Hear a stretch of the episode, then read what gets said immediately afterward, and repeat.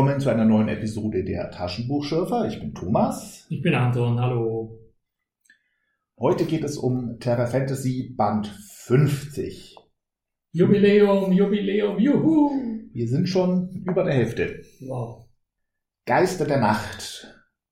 Auf dem Titelbild Autor von Conan, Robert E. Howard. Und es geht um Geschichten von Kriegern, Göttern und Dämonen. Vier berühmte Sword and Sorcery Stories. Robert E. Howard, wirklich und wahrlich ein Jubiläumsband.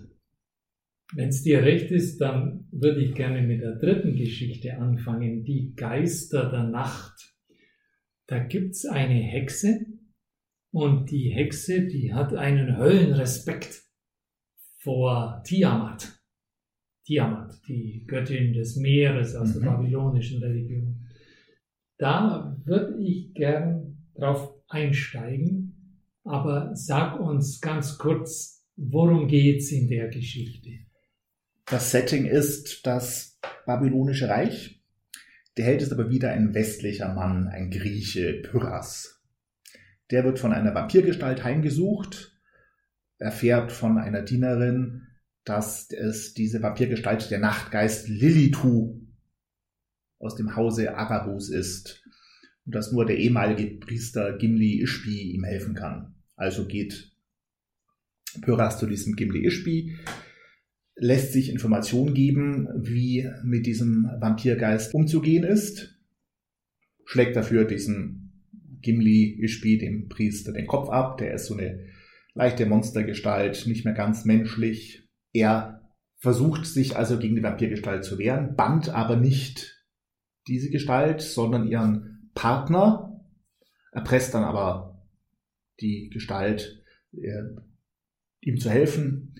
Sie gehen in die Hölle, die, ins Haus der Finsternis, wo Pyrrhas erfährt, dass sein eigentlicher Freund Naraninub Urheber ist, weil er Verräter ist und ihn aus dem Weg haben möchte. Mit diesen Informationen gehen sie raus aus der Hölle. Der Pyrrhus flieht vor diesem Nachtgeist, der auch Amytis heißt, und begegnet dort aber eben diesem Verräter Naran Ninub. Der Nachtgeist, der Vampirgeist und ihr Partner stürzen sich auf Naran Ninub und Pyrrhus beschließt, all dem den Rücken zu kehren. Wieder zurück nach Griechenland.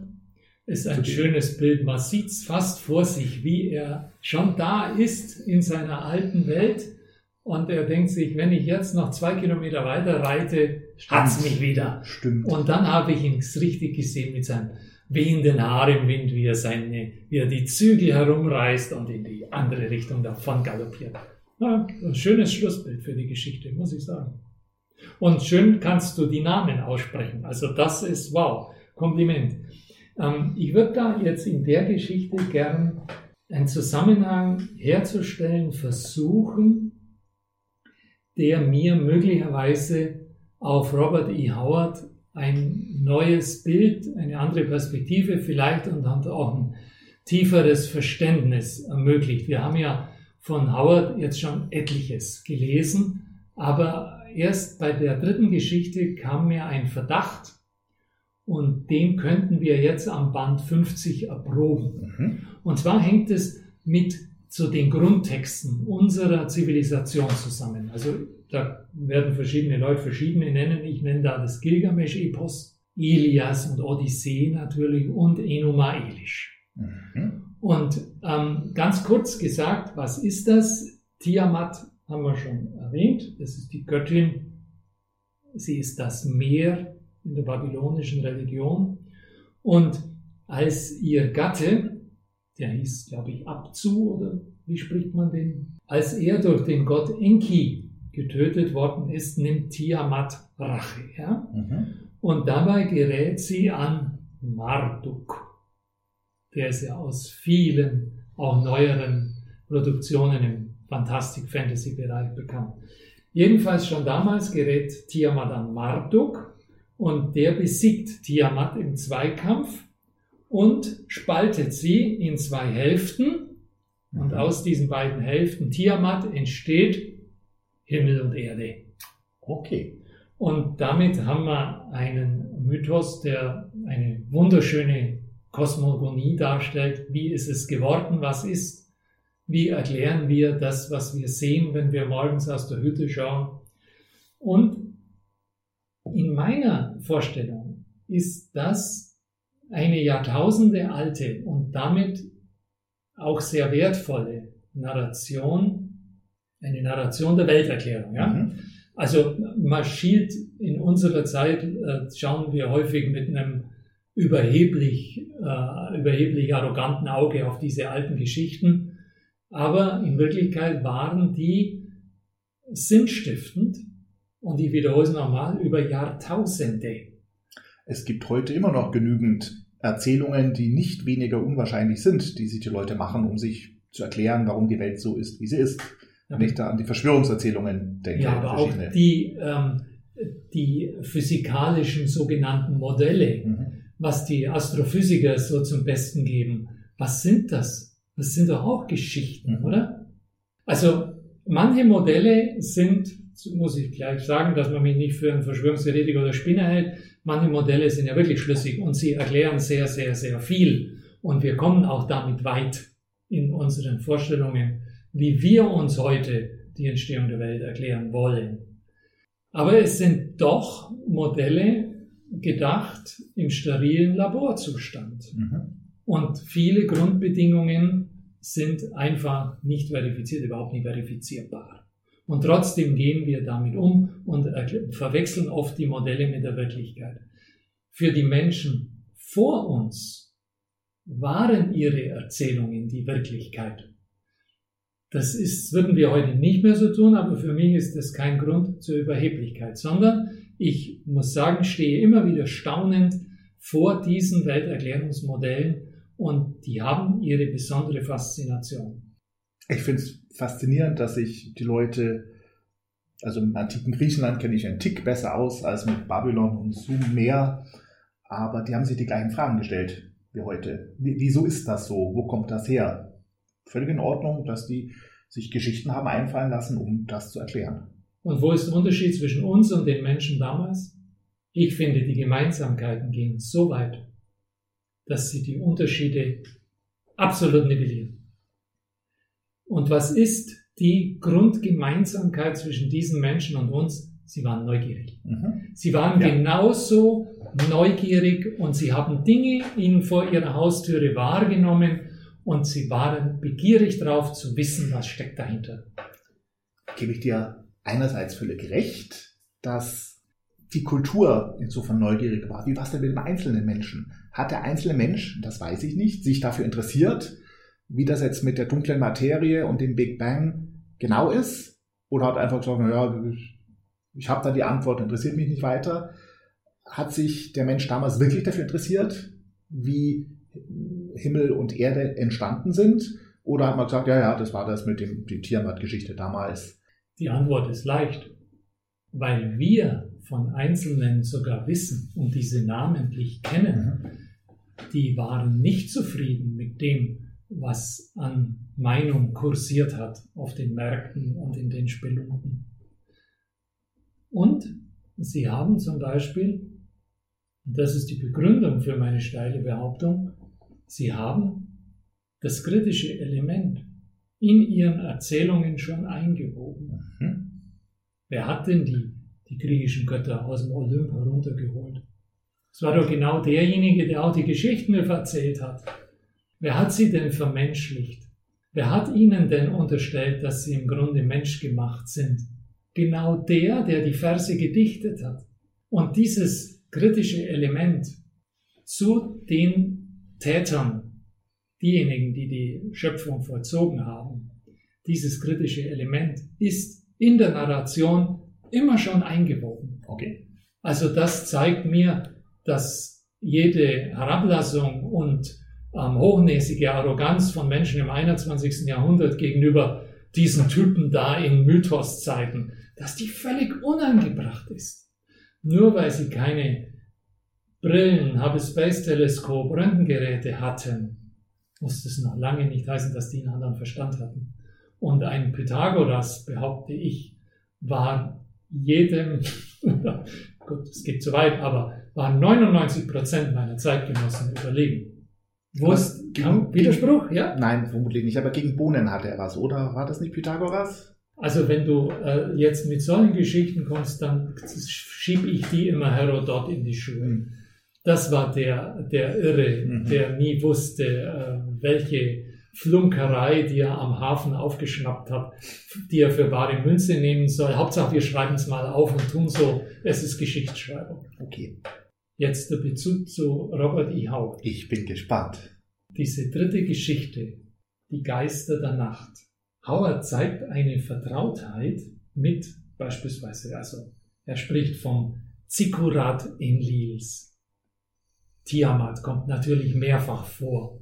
Dieser Bezug von der Hexe zur Göttin Tiamat und all das. Also ich denke, es ist unwiderlegbar. Er kannte diese, ich sag, Grunderzählung unserer Zivilisation und sicher noch viel mehr in der babylonischen Religion. Das war Howard geläufig. Mhm. Der hat es wahrscheinlich nicht nur für diesen einen Fall angelesen, sondern das, denke ich, gehört zu seiner, zu seiner Grundausstattung als Autor.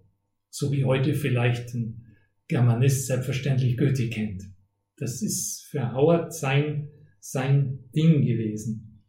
Und diese ähm, Jahrtausende alte Narration der Welterklärung bietet ja noch auf einer anderen Ebene etwas, das zu Joseph Campbell und den Leuten führt, die überlegen, wie schreibe ich für Hollywood ein gutes Drehbuch? Ich brauche einen Held, ich brauche die Gefahr für den Helden, ich brauche den Begleiter, ich brauche den Talisman, ich brauche die Versuchung, ich brauche bestimmte Stufen der Entwicklung einer Handlung, damit das funktioniert.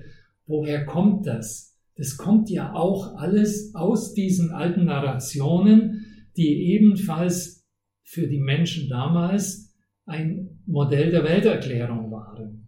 Gleichzeitig hat es aber auch die Menschen so geprägt in dem, was sie für eine gute, gelungen erzählte Handlung halten, dass es bis heute wirkt, dass heute auch noch im 21. Jahrhundert kein Drehbuchschreiber um den, heißt das, der Weg des Heros in tausend Gestalten oder so. Heldenreise, also der, Die- der, Held, der, der Heros mit den tausend Gesichtern oder Masken ist Genau, die. Heldenreise. Ja. Da führt immer noch kein Weg dran vorbei. Fußnote, erst seit den 70ern ist diese. Heldenreise in Hollywood wirklich so populär geworden. Mich langweilt das inzwischen so sehr. Ich, ich, ich kenne die Heldenreise gut. Und wenn, wenn ich sehe, der Film hat den, den Aufbau, denke ich mir, nicht schon wieder. Ich mag's nimmer. Ja, auch bei dir wird irgendwann der Zeitpunkt kommen, in dem du nicht mehr ins Kino gehst. Der, der ist schon da, glaube ich. Der ist schon da. Das, das wundert mich nicht. Ähm, vielleicht ist das einfach auch eine Altersfrage. Wir sind jetzt ein bisschen über 30 und da fängt, ja, da fängt man zu denken an. Mhm. Manche fangen schon früher an zu denken. Das will ich damit nicht sagen. Aber die, diese Heldenreise, das ist etwas, was zum Funktionieren führt. Ja. Und ob ich jetzt Peters Hase anschaue, also mit jüngeren Menschen jetzt, denen fällt das noch nicht auf. Die sind noch nicht gelangweilt. Aber die wären irritiert, wenn Peter Hase diese Stufen des Helden nicht durchläuft. Und da kommt man nicht drum rum. Was hat Howard getan? Und das würde ich jetzt gerne an den nächsten Geschichten, die wir jetzt dann besprechen, erproben. Mhm. Hat er nicht nur das, was zu seiner Grundausstattung gehört hat, nämlich diese, diesen Blick auf die Narration, hat er auch den Weg des Helden eingearbeitet. Es geht mir um beides. Ich möchte beides sehen. Wollen wir es versuchen? Mhm. Welches ist die nächste Geschichte? Ich würde mit der ersten anfangen, Okay. dann die vierte. Also in der Garten des Grauens, die Eröffnungsgeschichte von Band 50, da erinnert sich Hun Wulf an die Vorstufen der Evolution und er liebt die Gudrun, die Superschöne. Ähm, das ist eine Geschichte, durch die habe ich mich durchgequält. Sie ist nicht besonders gut. Ja. Äh, es gibt so diesen Conceit um diese Geschichten. Ein, ein sterbender James Allison erinnert sich an seine vergangenen Leben. Da gibt es mehrere Geschichten wohl. Und diesmal ist es dieser Hunwulf. Trotz des germanischen Namens spielt es in ganz fernster, fernster Vorvergangenheit. Er stiehlt sich mit und wegen einer Frau von seiner Gruppe, wandert umher. Hunwulfs Partnerin wird von einem Dämon oder dem letzten Überlebenden einer geflügelten Menschenrasse entführt, in einem Turm festgehalten um den Turm herum gibt es Felder von großen fleischfressenden Pflanzen, sodass Hunwolf nicht hinkommt, aber er treibt eine Mammutherde hindurch, gelangt so zum Turm und befreit seine Braut. Und das Ganze sehr un uninteressant geschrieben, fand ich. Ja, ein bisschen lustlos runtererzählt, wie eine Sammlung seiner Ideen zur späteren Ausarbeitung in einem Roman. Mhm. Sag mal, ist hier für diesen Bogen, ist da, also für mich sage ich jetzt mal, ist erkennbar, dass er diese Welt als gegeben annimmt. Er gibt uns keinen, keinen kosmologischen Hintergrund. Liefert er eine Kosmogonie oder nicht? Ich sage, er tut es nicht. Hunwulf betont, dass er auch überhaupt nicht introspektiv ist was natürlich ein Widerspruch ist. Es liegt daran, dass der Erzähler eben gleichzeitig dieser James Allison ist. Einmal spielt er damit, ich muss auch James Allisons Worte benutzen, um mich euch verständlich zu machen, denn Hunwulf könnte dieses Bauwerk nicht beschreiben. Das heißt, der Hunwulf selber, der hat auch gar nicht die Worte und die Konzepte, um sowas analytisch zu beschreiben. Anders als dieser Allison, der sogar auch mal in ferner Zukunft gelebt hat, die Zukunft gesehen hat. Der hat mehr Durchblick. Ich sage nein. Ja, bin mir durchaus unsicher. Und dann bin ich froh für dein eindeutiges Statement. Nehmen wir die nächste. Der Herr von Samarkand. Da hat es Howard geschafft, mich endgültig zu verwirren. Auch diese Geschichte finde ich nicht so toll.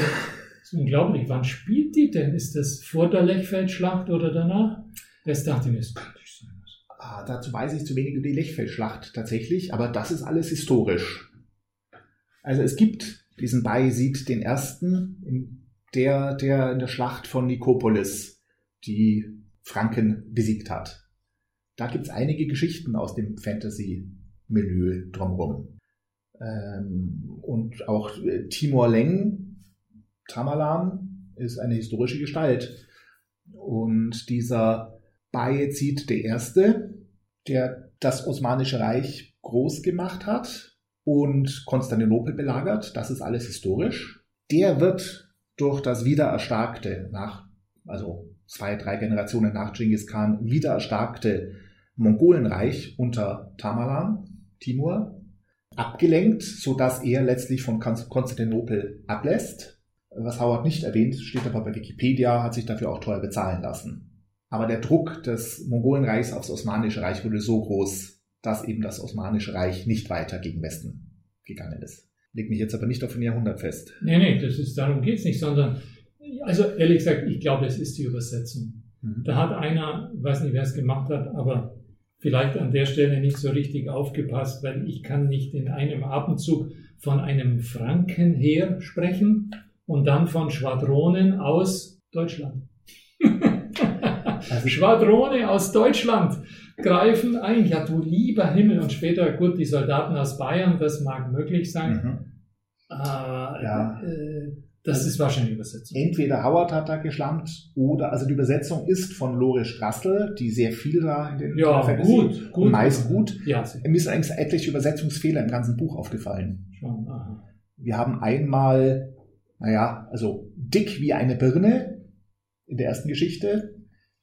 Im Original ist es eine prickly pear, eine, eine Stachelbirne. Hast du nachgeschaut? Eine Kaktusfeige. Kaktusfeige, ach Mensch. Wir haben einmal eine Otter, im Original Adder, was eine Natter ist und nicht die Otter. Und da habe ich noch zwei, drei so kleinere Stellen gefunden. Also die Übersetzung hier ist ein bisschen schludrig. Aber es ist dir beim deutschen Lesen aufgefallen, ja. dass da was nicht stimmen könnte. Korrekt. Ja, ja. Ich habe mir es auch gedacht, aber nicht da überall. Bloß war ich da immer so durcheinander, weil einmal, ich, das ist mir ehrlich gesagt immer noch nicht ganz klar, ist der Mann jetzt ein Schotte oder ein Franke?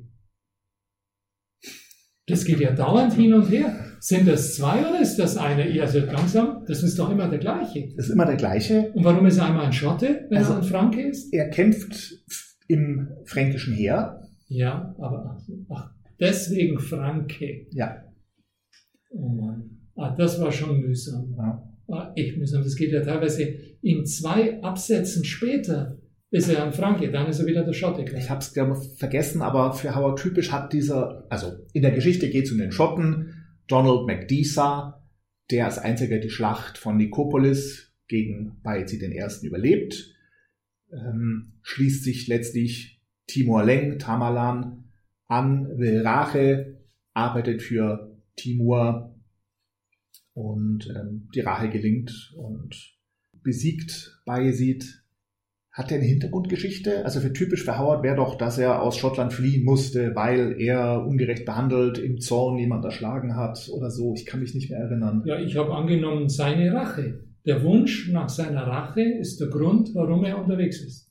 Ja, Rache an wem? Ja, weil der eine ihm eine Ohrfeige gegeben hat. Ah, Das ich, also ich gebe es jetzt auf, die Namen Ja, auszusprechen. ja, ja. Ich bin da überfordert. Er ist irgendwie mal geohrfeigt worden. ja, das, ist, kann doch ein Grund sein. Ja, interessant finde ich an der Geschichte, dass die eigentlich noch eine lange, lange Coda hat, nachdem das mit Bayezid den ersten, der dann auch Gefangener von, von äh, Tamerlan wird und bleibt, noch eine Zeit lang weitergeht.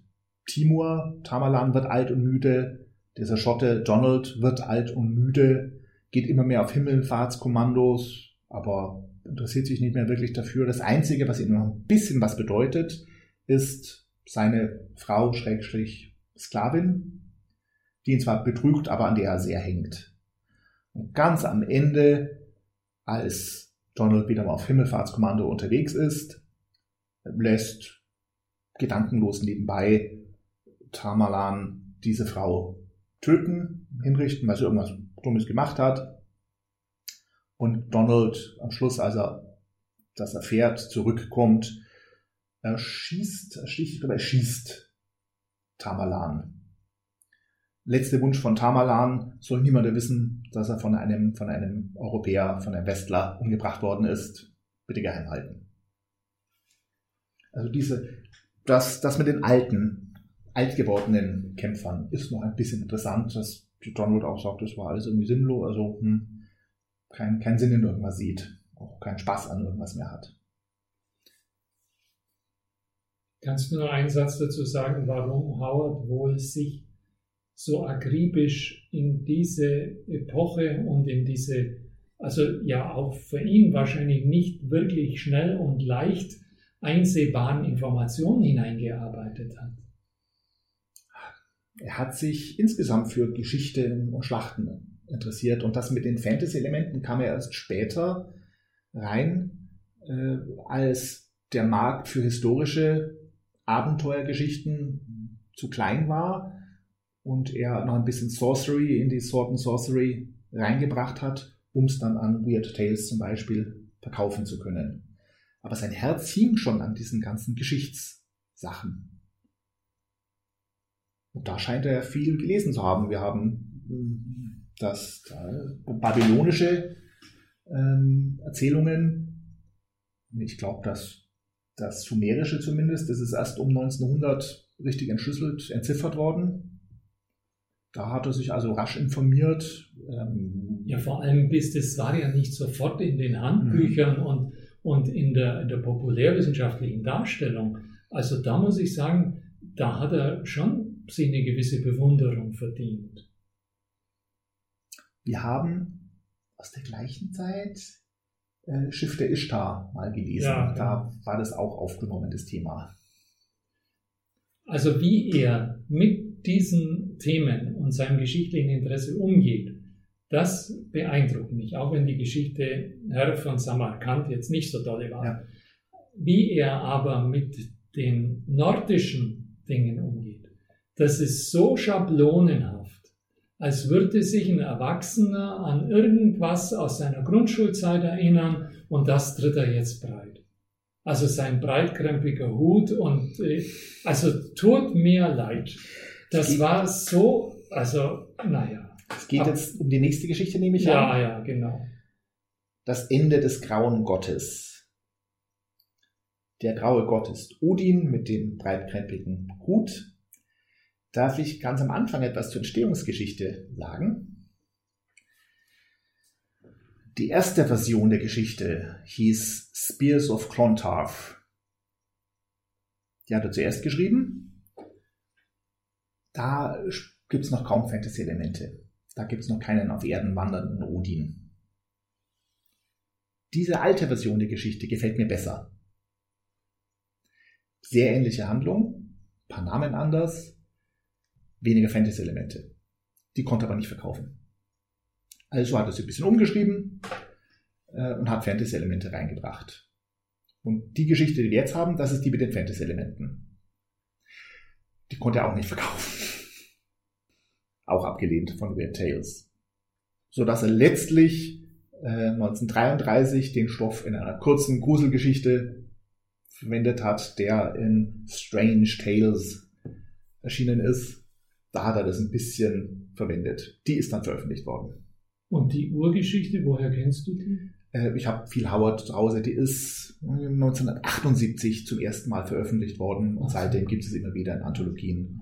Und vermutlich alles online, weil von Howard sehr viel online ist.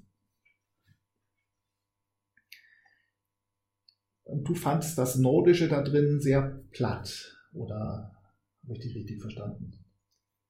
Ja, also wirklich, wie soll ich das sagen? Das war so, es erzeugt beim Lesen ein sofortiges Gähnen, Hm. weil man im Grunde schon weiß, hier wird ein Rahmen konstruiert, der das Ganze in eine bestimmte Ebene heben soll und wenn dann der Rahmen am Ende geschlossen wird, dann weiß man auch noch, dass man Mhm. richtig Mhm. vermutet hat und das ist so tröge, also man Mhm. denkt sich, Mhm. oh, Und der Rahmen fehlt eben in der ersten Fassung, die ich in guter Erinnerung habe. sehr gut. Wenn jetzt beim Wiederlesen dieser Fassung Ja, fand ich es ein bisschen enttäuschend. schauen wir. Ja. Kurz zum Inhalt. Ja, da gibt es, glaube ich, nicht so viel zu Ha, sagen. ha, ha. Ich habe viel gelernt aus der Geschichte. Ja, jetzt lass hören. Zu Con, einem Iren, der auf Orkney Leibeigener von Wikingern ist, kommt der äh, verkleidet auf Erden wandelnde Odin. Der Fremde trug einen weichen, breitkreppigen Hut. Also entweder ist es Gandalf oder Odin. er hat darunter nur ein Auge, kalt und grimmig wie die graue See. Also, Naja, er ist ja auch der Gott der nördlichen Seevölker. Also was soll er anderes haben? Der Fremde erzählt dem Con von einer kommenden Schlacht in Irland, sodass Con beschließt, sein Sklaventum aufzugeben. Also er flieht zurück nach Irland, wo er einst im Streit jemand getötet hat und deswegen äh, ins Exil ging. Das tun die Helden bei Howard gerne mal. Ja. Ins Exil gehen. Er flieht also, wir erfahren nicht wie in der Ursprungsgeschichte. Da gibt es keinen Odin, aber eine dramatische Szene, wie er seinen Sklavenhalter, den Wikinger, tötet. An der irischen Küste trifft er einen jungen Krieger, Dunlan O'Hartigan, der für die Geschichte völlig unwichtig ist, völlig irrelevant. Aber das ist so der Nebenplot. Der wird von einer Elfin letztlich, von Even, einer elfenstämmigen, grün-gold schimmernden Frau, geliebt. Sie gibt ihm eine Rüstung, die ihn schützen soll, eine alte Römerrüstung, ähm, kann aber sein Leben nicht retten. War die Geschichte Nebenplot gar nicht so wichtig. Was ich daraus gelernt habe, war, und meine Geschichtskenntnisse nicht besonders gut, und dass die Situation in Irland um das Jahr 1000 rum, dass letztlich Irland von den Wikingern besetzt war. Wir haben auf der Seite der Wikinger König Cedric von Dublin, seine Frau, einen Odin-Priester, der in der alten Fassung nicht so existiert, und äh, Jarl Sigurd mit seinen Raben von der, von der Insel Man, Brodier, mit 20 Langschiffen aus dem Dänenreich in England. Das wusste ich, dass es da dänisches Reich gab. Gibt's äh, Prinz Amlaf äh, aus den Shetland-Inseln, Hebriden. Also die Wikinger haben sich alle versammelt Und auf der Seite der Iren ist König Brian Boru, Ja, der genau. Gro Großkönig von, von Irland, dann nach, Berühmter Hafenspieler. ähm, Iren und Schotten. Black Turlow, eine Nebenfigur, die auch nicht wichtig ist, aber die in anderen Howard-Geschichten eine Rolle spielt. Und es kommt einer, zu einer großen Schlacht zwischen den Iren und den Wikingern um Dublin, die letztlich gewonnen wird, weil König Malachi, der auf der Seite der Iren steht, sich dann doch gegen einen Verrat entscheidet und bei den Iren bleibt. Das wusste ich alles nicht. Ich habe das bei Wikipedia nachgeschlagen. Die Details der Stimmt. Schlacht stimmen alle. Okay. Einschließlich des, einschließlich des Verhaltens von, von Malachi. Ähm, das, das, das fand ich interessant.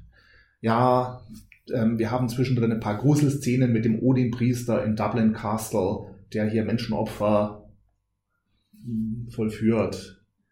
Wir haben am Schluss den Rahmen, der geschlossen wird, nachdem Odin ja ganz am Anfang auftaucht, hat Mhm. am Ende noch einmal den Mann mit dem Schlapphut. Ja, die Schlacht ist zu Ende, Odin ist zu Ende. Und Genau. warum? Das ist, naja, So what? der, der, der Grey God, also Odin passes, heißt die Geschichte, das heißt, das ist das Ende von, von Odin, aber er wird nicht ersetzt durchs Christentum, oder?